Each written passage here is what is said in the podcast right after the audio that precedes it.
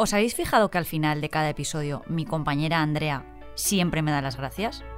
Ella es una de las productoras de este podcast y locuta los créditos finales. Siempre cuando acabo de dar buenas noticias me dice, Gracias a ti, Marta. pues me he inspirado para proponeros un reto rápido antes de entrar en materia. Entra a cualquier negocio.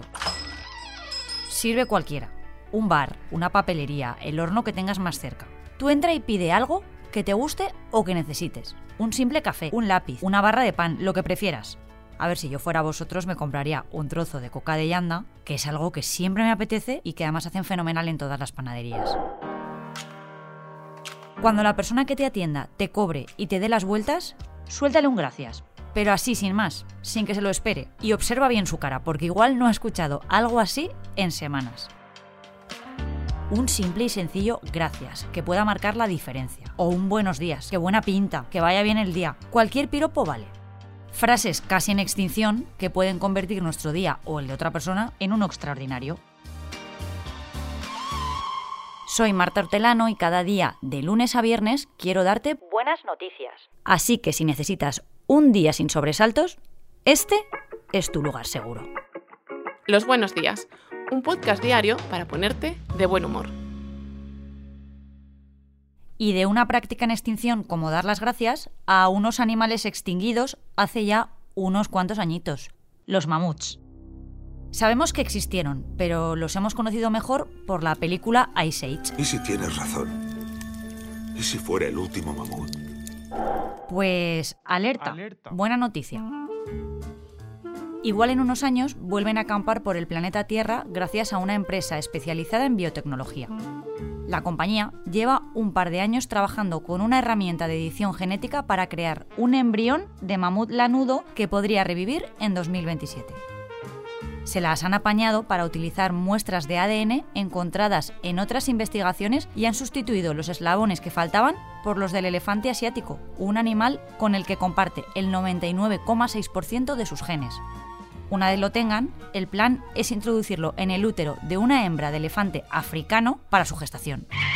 Y os estaréis preguntando, ¿a santo de qué viene ahora un mamut? La empresa quiere demostrar que su tecnología funciona y que es posible revertir la extinción de especies animales, además de introducir al mamut lanudo en su hábitat natural para luchar contra el cambio climático. Qué cosas, ¿eh?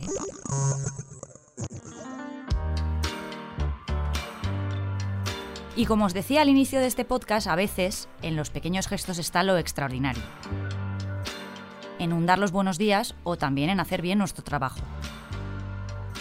Fijaos en cómo está la cosa que hace unos días a Susana Gisbert, una fiscal especializada en violencia de género de Valencia, le sorprendió el trato de Iván, un joven camarero de un restaurante. Lo contó todo en un hilo de Twitter que yo os voy a tratar de resumir.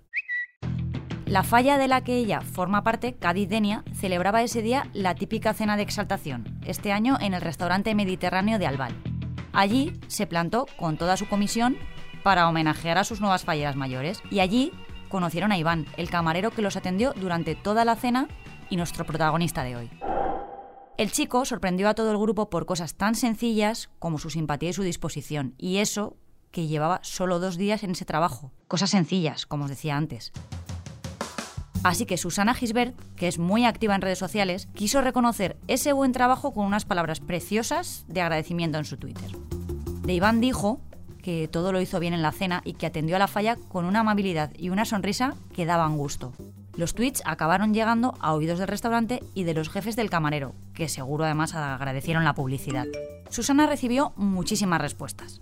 Una de ellas, la del padre de Iván, que le agradeció las palabras de cariño hacia su hijo y le contó que están pasando una mala racha en la familia. La madre de Iván murió hace tres años.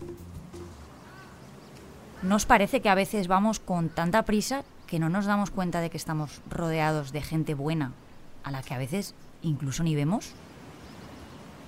Por eso creo que la historia de Iván es la de alguien extraordinario.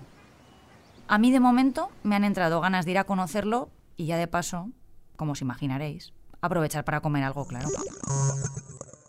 Y hoy nos vamos a lo grande, con una de esas efemérides con las que me gusta cerrar este podcast. Ahora vienes a mí a decir, don Corleone, haga justicia. Ni siquiera me llamas padrino.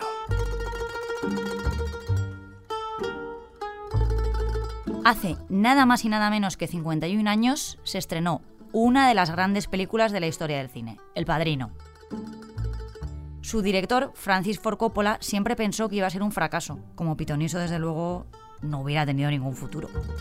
Se proyectó por primera vez en Nueva York en 1972 y hoy en día sigue siendo una de las trilogías de culto. La buena noticia, pues que está disponible para volver a ver hoy mismo en Netflix, HBO Max y Prime Video, sin tener que moverte de casa.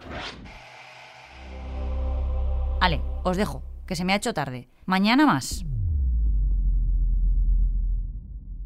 Muchas gracias por escucharnos y gracias a ti, Marta. Un placer. Recuerda que si te ocurre algo bueno y quieres contárnoslo, puedes escribir a losbuenosdías@lasprovincias.es. Este podcast ha sido escrito por Marta Artelano, la edición es de Amalia Yusta y Paco Sánchez, el diseño sonoro de Rodrigo Ortiz de Zárate y la producción de Miquel Labastida y Andrea Morán. De lunes a viernes te esperamos en la web del periódico o en tu plataforma de audio favorita.